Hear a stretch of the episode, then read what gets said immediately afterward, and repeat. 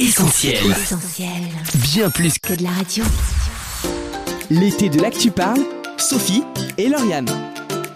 Bonjour à tous, on espère que vous passez un bel été. Salut Lauriane. Hello Sophie et bienvenue à tous nos auditeurs dans l'été de L'Actu Parle. Que vous soyez en vacances ou au travail, on est là. Oui, là pour vous accompagner cet été et partager ensemble quelques-uns des moments marquants de la saison 2020-2021 de l'Actu Parle.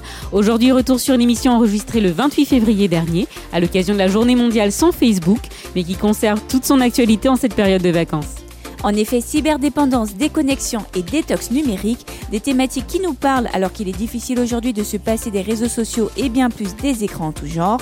Se divertir, acheter, s'informer, le digital nous suit partout, faisant de notre smartphone un prolongement de notre bras. Alors à l'heure des vacances, serions-nous prêts à marquer une pause dans notre monde hyper connecté C'est le défi que nous lance notre invité du jour dans l'été de l'Actu Parle. Isabelle de de Berton, bonjour. Bonjour, Merci d'avoir accepté notre invitation dans les studios d'Essentiel Radio. avec plaisir. Alors, vous tenez un blog, Note Oui. of Hope, et vous êtes aussi l'auteur d'un livre que vous êtes venu euh, nous présenter aujourd'hui, Offline, quand une pause s'impose, aux éditions Viens et Voix. Alors, une pause dans un monde de plus en plus connecté, hein, les écrans sont en effet omniprésents. Mais alors, combien de temps passe-t-on en moyenne sur nos écrans? On a mené notre petite enquête, je vous propose d'écouter. Eh bien, je dirais au moins 8 heures. Euh, très peu, je sais pas faire de, de l'internet. Euh, je passe à peu près 4 heures de temps devant la télé. Au moins une heure. 3 heures en ce moment, 3-4 heures, ouais. Au moins 5-6 heures. Je travaille tous les jours sur mes écrans, donc du coup, euh, de 8h à 18h et jusqu'à 23h le soir. 8h à 18h Ah ouais. jusqu'à 23h. Alors, Ouais, une réaction Tout à fait. Ben, c'était, c'est exactement ce que j'ai pu euh, lire dans les statistiques, c'est qu'on passe en moyenne entre 6 et 8 heures par jour sur nos écrans. Alors après, ça, ça dépend, c'est une moyenne, mais on est de plus en plus connectés. Et avec le confinement, ça s'est accentué. Voilà, c'est assez impressionnant, en fait. C'est vrai que le confinement n'a pas aidé. Hein. Absolument. On- Ça, voilà, tout se fait en ligne euh, et c'est assez paradoxal parce qu'à la fois on va nous dire, euh, ben protégez-vous, passez pas trop de temps devant les écrans et en même temps aujourd'hui les écrans sont incontournables. On fait nos démarches administratives, nos courses, on travaille, même l'aspect social se fait aujourd'hui via les écrans. Tout donc à fait. euh, on peut pas y échapper. C'est compliqué, mais Ouais. alors quelles conséquences une trop grande consommation d'écran a-t-elle sur nous? Là aussi, on a posé la question dans la rue. On écoute. Problème avec euh, les lumières bleues et problème d'interaction sociale dehors sur le téléphone. Bah, ça fatigue, euh, empêche, on peut pas dormir tranquillement. Enfin voilà, c'est ça qui arrive quand on regarde trop ces écrans. Bah, j'ai plus envie de rien faire, quoi. Une addiction. Bah, je pense qu'il y a un problème de, au niveau de la vue. Euh, et puis au niveau du cerveau, euh, je pense que voilà, on devient un petit peu addict, notamment euh, sur les jeux, des choses comme ça. Euh, ben, euh, on s'empâte et on fait rien d'autre. Voilà. On s'empâte. On s'empâte et on fait rien d'autre. Les gens sont quand même assez conscients hein, des Oui. conséquences. Mais c'est impressionnant. J'ai l'habitude d'animer des ateliers pour des groupes de jeunes. En fait, les gens ont conscience. Et c'est c'est juste une difficulté de le gérer parce que, ben, on l'a entendu, ça crée très vite une dépendance. On devient accro, en fait, euh, plus à l'interaction qu'il peut y avoir, et notamment sur les réseaux sociaux. euh, le, le- voilà, ce qu'on pense de nous, euh, cette comparaison avec les autres. euh, voilà, c'est- c'est c'est très addict en fait. Ouais, Mm. c'est clair. Alors, euh, quand une pause s'impose, Ouais. c'est le titre de votre livre. C'est une pause de 21 jours que Ouais. vous proposez au lecteur. Ouais. 21 jours sans écran. Est-ce qu'on serait prêt à relever le défi? On a posé la question. On va écouter. Ah oui. Oh là, je pense que ça serait dur quand même. Il faudrait vraiment que, que je sois où il n'y a pas de télé, il n'y a rien, quoi. Difficile votre question. Euh, je pense que non. C'est clair que non, ouais. Je pense que sans téléphone portable, euh, mon mode de consommation euh, global changerait. Parce qu'en fait, je fais tout via mon portable. Dès qu'il me manque quelque chose, bah, je commande. Je fais rarement, très rarement les magasins, puisque je commande tout le temps en ligne. Bah, en fait, la télé, l'ordinateur et tout, je peux m'en passer, mais pas de mon portable. Donc non, Bon, c'est plutôt compliqué. C'est hein. compliqué. Après, le livre parle plus des écrans et des réseaux sociaux essentiellement, parce que je suis consciente que voilà, un, smartphone ou un téléphone, on va quand même en avoir besoin, mais c'est plus de se priver peut-être de la télé ou euh, de, des réseaux sociaux, parce que quelque part, ça prend beaucoup plus de temps qu'on ne le veut. Ouais, C'est clair. Après, trois semaines, c'est long.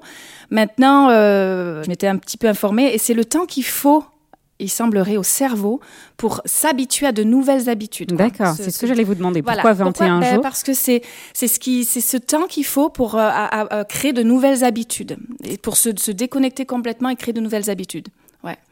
Alors on va dire que vous m'avez facilité la tâche parce qu'il y a un chapitre de votre livre qui est consacré aux questions qui sont fréquemment posées. voilà. Alors je vous les pose. hein. Ouais. Est-ce que 21 jours ce n'est pas trop? Alors vous nous Voilà. expliquez le pourquoi, mais est-ce que c'est pas trop quand même? Alors c'est trop maintenant. euh, ce que j'encourage vraiment les gens à faire, si ça, ça peut paraître rédhibitoire, c'est de se dire, euh, bah, déjà j'essaye une journée. Voilà, Mhm. donc c'est je- j'essaye une journée où j'essaye même de sortir, aller acheter le pain sans téléphone. C'est de, de, de faire des petites euh, des petites expériences comme ça. Bon, j'ai fait l'expérience juste avant l'émission. voilà. C'était pas prévu, mais j'ai oublié mon téléphone. Ouais. C'est vrai que ça fait bizarre. Ça fait J'ai l'impression qu'il me manquait quelque Ouais. chose. Je savais pas quelle heure il était. Ouais, ouais. J'étais un peu perdue, hein, j'avoue. Mais ce sentiment-là, euh, justement, j'en parle aussi. C'est un peu comme quand on est dans un jeûne. Au départ, on va se sentir un peu perdu, un peu, euh, voilà, qu'est-ce qui m'arrive? Je sais pas quoi faire d'autre. En fait, c'est ça, c'est le sentiment. Mais qu'est-ce que, est-ce que je peux faire quelque chose sans écran? Et en fait, quand les jours passent et qu'on va faire des sorties, qu'on va faire d'autres choses, on s'aperçoit qu'on peut en fait plus facilement s'en passer Qu'on qu'on ne le pense. imagine. Hmm. Vous avez peut-être vu dans le, dans le livre, mais il y a des personnes qui ont vécu l'expérience et qui témoignent en fait combien ça a été quand même assez positif dans leur vie. Mhm. Et Donc c'est possible. donc c'est possible. mais c'est possible de commencer par, par palier. Petit à petit, Ouais, on ouais. se met pas la pression. Voilà, c'est pas le but, hein. c'est pas le but du livre de mettre la pression, quoi, c'est clair. Et alors, vous posez la question là aussi. Enfin, c'est une question certainement Ouais. qu'on vous pose. Est-ce qu'une appli c'est considéré comme un réseau social? Alors e- effectivement, euh, ce que je dis, c'est que voilà, j'ai j'ai proposé la télé, les réseaux sociaux parce que c'est ce qui me paraissait évident. Maintenant, le but en fait, c'est de, de discerner ce qui prend vraiment toute Hmm. notre attention. Donc si c'est par exemple WhatsApp ou les réseaux sociaux ou du moins les, les jeux vidéo, je pensais aux jeux vidéo. Voilà, c'est de se dire ok, qu'est-ce qui prend tellement de temps, tellement ma, qui est devenu peut-être une priorité que je pourrais peut-être mettre en pause quelque temps. Mhm. Voilà, expérimenter, remplacer cela par autre chose. En fait, il faut faire une auto-analyse. Ouais. C'est ça Ouais. Avant de commencer. Ouais, euh, quelque part. ouais. D'accord. Et alors, je travaille. Comment je fais? Alors voilà, ça c'est c'est pas évident, mais euh, c'est possible de le faire pendant qu'on travaille. Et donc là, ce que je propose, c'est de, bah, de réserver les écrans à sa journée de travail. Et par exemple ben, dans sa pause de midi de se dire ok qu'est-ce que je peux faire d'autre que d'être sur mon smartphone? Est-ce que je peux pas aller manger avec une collègue?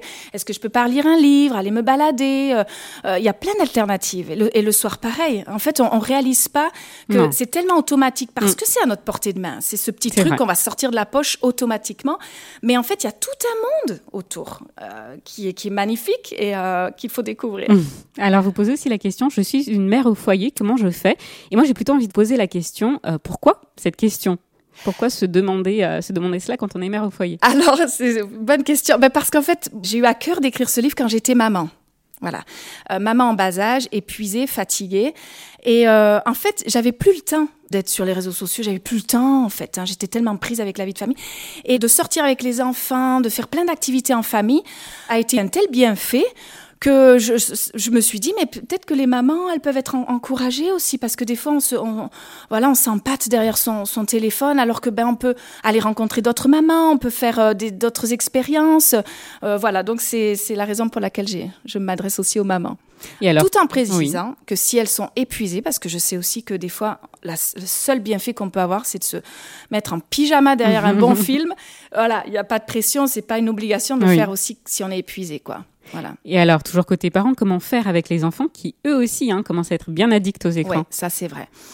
Alors, le conseil que je donne souvent, il est double. C'est la première chose, c'est d'en parler avec ses enfants, notamment ses ados. Ah, parce qu'il y a des fois des parents qui sont un petit peu euh, noirs et blancs. On coupe la Wi-Fi, on, est intransigeant. Ça marche pas vraiment. Le mieux, c'est d'avoir une discussion sur euh, la, consommation de l'ado, que lui-même se rende compte et que lui-même établisse ses propres règles quelque part. Donc ça, c'est peut-être plus pour l'utilisation. Après, ce que je conseille souvent aux parents, c'est de proposer des activités en famille. Et franchement, un ado avec qui on, à qui on va proposer de faire des, des choses ensemble, d'avoir des temps de qualité, il va pas être forcément réfractaire. Ça, ça, ça unit aussi la famille de faire des choses. Donc c'est pas seulement le fait de dire non, euh, tu dois pas être derrière tes écrans, c'est dire ok, mais qu'est-ce que je propose À la en place. alternative, Hmm. quoi. Alors, 21 jours sans écran, ça se prépare. Et Oui. euh, dès les premières pages de votre Ouais, livre, ouais. vous invitez le lecteur à prendre ses dispositions Exact. avant de poursuivre la lecture. Est-ce que vous pouvez nous en dire plus? Oui, alors c'est vrai, comme je l'explique, c'est que c'est un livre, c'est pas un roman hein, qu'on va lire du début à la fin, c'est un livre qu'on expérimente. C'est vraiment une expérience humaine. Et donc, on ne peut pas commencer comme ça du jour au lendemain, c'est compliqué. Donc, ce que j'encourage les lecteurs à faire, c'est de se préparer, par exemple, en listant euh, euh, des endroits qu'ils ont envie de visiter qu'ils n'ont pas fait depuis longtemps, des projets qu'ils avaient à cœur de mener, des personnes qu'ils ont envie de visiter ou d'appeler.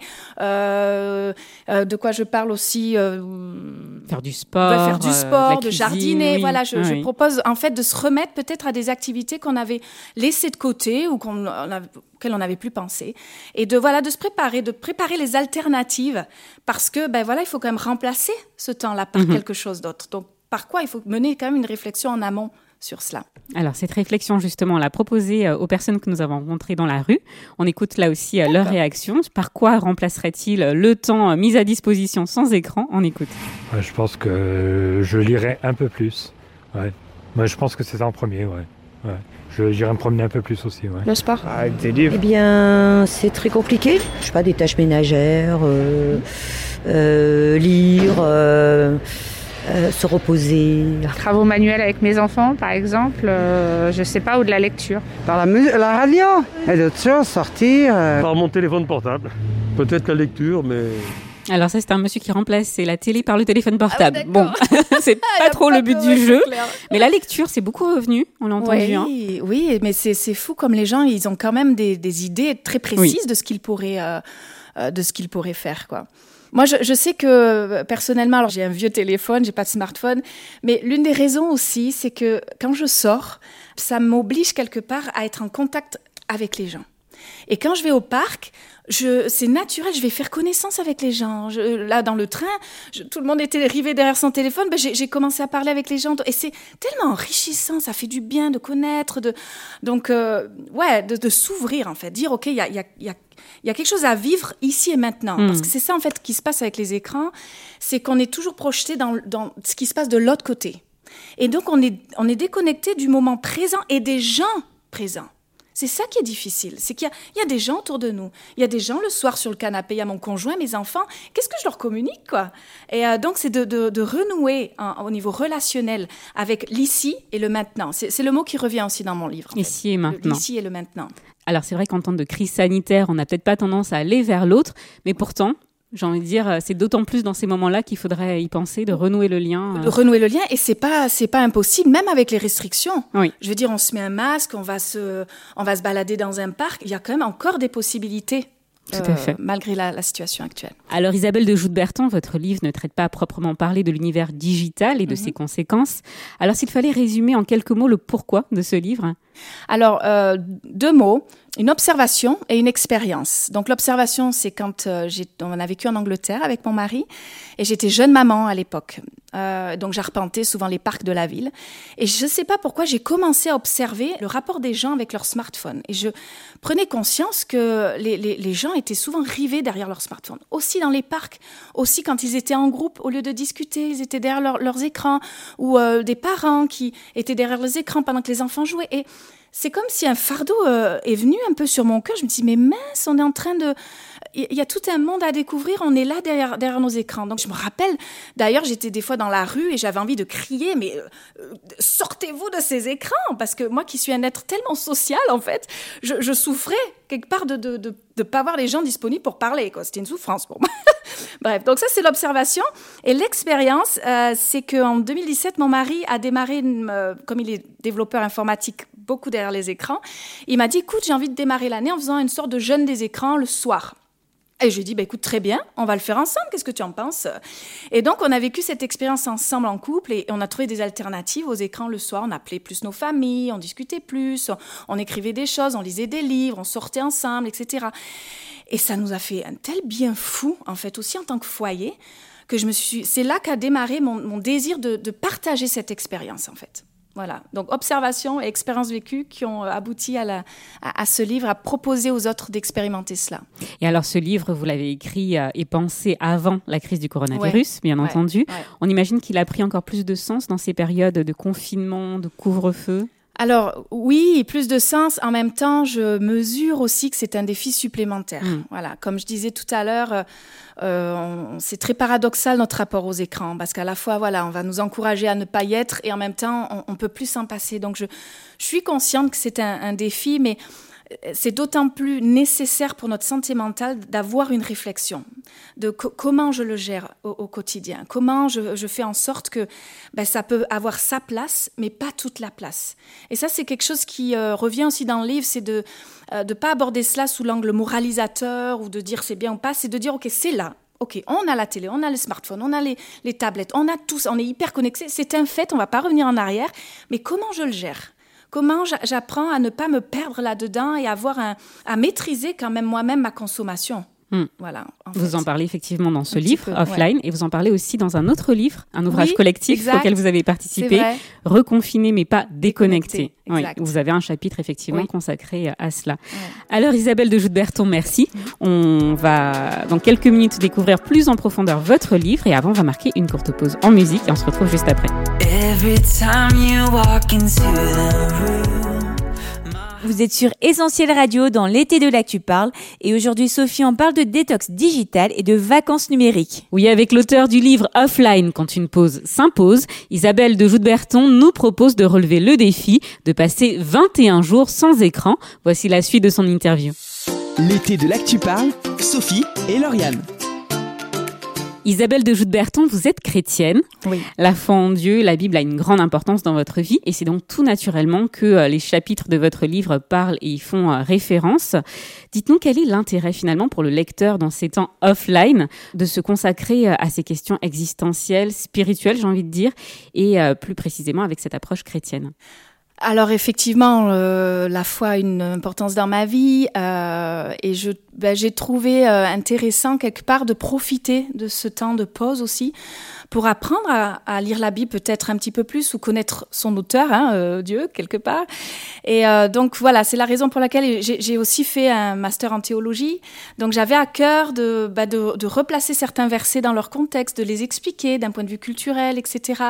Donc voilà, j'avais envie de permettre au lecteur d'approfondir sa connaissance de Dieu, sa relation avec Dieu. Et d'ailleurs, dans le livre, je propose, euh, donc il y a une, pensée chaque jour, et il y a des versets pour aller plus loin. Voilà, si euh, la personne a envie de, lire un petit peu plus la Bible, alors je lui propose des, des versets qui vont être un petit peu dans le thème de la pensée du jour. Et c'est vrai qu'il y a aussi une page vide oui, où euh, là, le, le, lecteur est invité à écrire, à prendre des notes. Et ça, j'ai une, une, lectrice qui a beaucoup apprécié. Elle m'a dit, oui, j'ai énormément aimé le fait que ce soit comme un journal de mhm, bord, ça. où j'ai écrit plein de choses. Tu vois, quand je lisais tes pensées, euh, je, je, ça me parlait, ou quand je lisais le verset, euh, je peux écrire. Donc c'était chouette parce que c'est devenu euh, un petit outil aussi, mhm, où mhm. j'ai mes propres notes, mes propres réflexions. Qu'est-ce que je retiens de tout cela? Ouais. Et d'ailleurs, au, au, début du livre, je pose la, la, question, je propose aux gens de lister en fait cinq choses qui ont une importance pour eux. Parce que c'est le but aussi, avant cette expérience, de, se dire, OK, euh, quelle tonalité je veux donner à cette expérience? Mm-hmm. Qu'est-ce qui compte pour moi? Euh, et que je veux mettre en, avant pendant ce temps-là. Donc ça peut être ben, passer plus de temps avec mon conjoint ou euh, je sais pas euh, ben, mettre en place un projet que j'avais à cœur et que je l'ai laissé mhm. parce que voilà donc j'amène en fait le lecteur à avoir une réflexion sur comment il veut aborder ce temps ce temps-là et, et aussi spirituellement à se rapprocher de Dieu. Alors, se rapprocher de Dieu, on comprend que le livre s'adresse aux chrétiens. Oui. Et pour quelqu'un qui ne partage pas cette foi-là, qu'est-ce que ce livre pourrait lui apporter? Eh bien, de découvrir que Dieu l'aime, tout simplement. Euh, j'ai une, pensée notamment qui, euh, qui s'intitule Nous avons de la valeur pour Dieu. Et euh, j'aime particulièrement cette histoire parce que c'est l'histoire de Jésus qui va bénir une femme qui a une perte de sang et juste pour replacer quand même dans le contexte, une personne juive à l'époque qui avait une perte de sang était considérée comme impure, ce qui fait que tout ce qu'elle touchait était impur, que ce soit les personnes, les objets. Donc, il est dit dans le texte que cette femme était, euh, elle avait cette perte de sang depuis 12 ans. Donc, on va prendre conscience, pendant 12 hmm. ans, cette femme, elle était exclue. Donc, elle était complètement seule. Et en fait, Jésus, il va bousculer toutes les, euh, les, traditions et il va, il va se laisser toucher par cette femme qui veut être guérie quelque part. Et donc elle va être guérie, mais il, va, il va non seulement la guérir, mais lui redonner sa valeur en fait. Parce qu'elle qui voulait être euh, voilà cachée, inaperçue, il va, il va la mettre au grand jour et devant tout le monde, il va lui dire ma, ma fille, ta foi t'a sauvée. Il va lui redonner cette, cette valeur en fait. Ça c'est une pensée extraordinaire. Ouais. le fait de découvrir l'amour de Dieu et la valeur qu'on a pour lui. Effectivement. Vous nous donnez envie. Ça y est, Ouais. on relève le défi. On se lance dans ces 21 jours sans écran et on démarre à proprement parler euh, la lecture de votre livre. Donc Ouais. ce sont 21 jours et Mhm. 21 thématiques. Ouais. Vous avez abordé euh, une, euh, effectivement, que je voulais aborder avec vous. C'est très bien la valeur qu'on a pour Dieu. Ouais. Euh, J'aimerais m'arrêter sur euh, une euh, également. C'est une question existentielle qu'on s'est tous posé un jour. Qui suis-je? Oui. Le fameux qui suis-je? Quelques éléments de réponse? Oui. Alors, elle est importante cette question parce que, euh, en fait, on est souvent déterminé par trois choses par ce que l'on fait. Euh, donc, euh, voilà, en fonction de notre métier, notre statut social, et parce que les gens pensent de nous, ou parce que l'on possède. Donc voilà, on, va définir, on va se sentir bien si on est quelqu'un, si on possède, si les gens parlent bien de nous. Et donc, ce qui se passe, c'est qu'on va vivre notre vie un petit peu en dents de scie. Donc, quand euh, on a une bonne situation, quand les gens parlent bien de nous, on a une bonne réputation, quand on possède, donc des richesses ou une, on, on va se sentir bien. Et quand euh, ben, il y a plus ça, on, on sait plus qui on est, on, perd notre valeur, quoi. Et donc, euh, ben, j'en- j'encourage effectivement le, le lecteur à, trouver son identité aussi en, Dieu quelque part. Que c'est fragile de mettre sa valeur et son identité dans des choses comme cela, et que oui, c'est des choses qui, qui ont leur place, mais pas une telle place que ça définit qui nous sommes. Alors, vous abordez euh, plein d'autres thèmes. hein. L'écoute, Ouais. c'est très Oui, pratique hein, finalement. L'écoute, l'estime de soi, la grâce, la foi. Alors bon, on n'aura pas le temps de Oui. tout aborder, bien sûr, euh, dans cette émission. Il y a un thème pourtant euh, sur lequel j'aimerais m'arrêter. Oui. Ce sont les épreuves. Vous en parlez. Il y a deux chapitres qui sont consacrés à cela. Comment réagir dans ces moments d'épreuve? Est-ce que vous pouvez nous en dire quelques mots? Oui, tout à fait. Euh, donc euh, oui, j'ai abordé l'épreuve puisqu'il y a une dizaine d'années, euh, j'ai perdu une petite fille à six mois de grossesse, donc ça a été voilà une épreuve pour notre foyer. Et j'ai voulu aborder cela parce que euh, je pense que qu'on soit chrétien ou qu'on ne le soit pas, on va traverser des, des épreuves. C'est pas parce qu'on croit en Dieu qu'on est épargné par les épreuves de la vie. Maintenant, la différence fondamentale, c'est qu'on a une présence réconfortante. On a vraiment la présence de Dieu. Et donc ça, ça a été euh, quelque chose du- du- d'unique dans, dans ce parcours, quelque chose que j'ai ressenti, la, la, la douceur, la présence de Dieu. Mais j'ai aussi appris euh, à gérer mes émotions. Et ça, je crois que c'est important parce que des fois, on ne s'autorise pas à accueillir les, émotions, mais des émotions fortes comme euh, par exemple la, tristesse ou même la colère. De, de dire, euh, franchement, été en colère après Dieu. Je veux dire, voilà, j'ai vécu une, une, une di- une difficulté comme celle-là, une épreuve, et, cette vague de colère, et, j'ai senti vraiment l'amour de Dieu, comme, comme s'il acceptait quelque part cela. Et en même temps, de, dire, OK, je, j'ai été apaisée, quoi. J'ai j'ai été au fur et à mesure apaisée, j'ai accueilli cette émotion, et j'ai ressenti l'amour de Dieu et la présence de Dieu, et j'ai aussi réalisé que les épreuves, elles viennent pas de Dieu. C'est pas Dieu qui est l'auteur de nos épreuves. On va traverser des épreuves dans la vie. Voilà, c'est comme cela. Mais il est avec nous. Et il nous aide à, à- à- à gérer, à supporter, à, faire face et à traverser cela. Alors Isabelle de Joute-Berton, on arrive déjà à la Ouais. fin de cette interview, ça passe vite. On a l'habitude de finir cette émission avec un verset de la Bible. Oui. Quel serait euh, l'extrait favori que vous voudriez nous laisser? Alors, il y en a beaucoup. Euh, Celui qui me vient quand même à l'esprit, euh, en rapport peut-être avec ce que je viens de partager, c'est euh, quand un malheureux crie, l'Éternel l'entend et le délivre. Voilà, ça c'est un de mes versets favoris, qui montre que Dieu a un regard, une écoute pour chacun d'entre nous.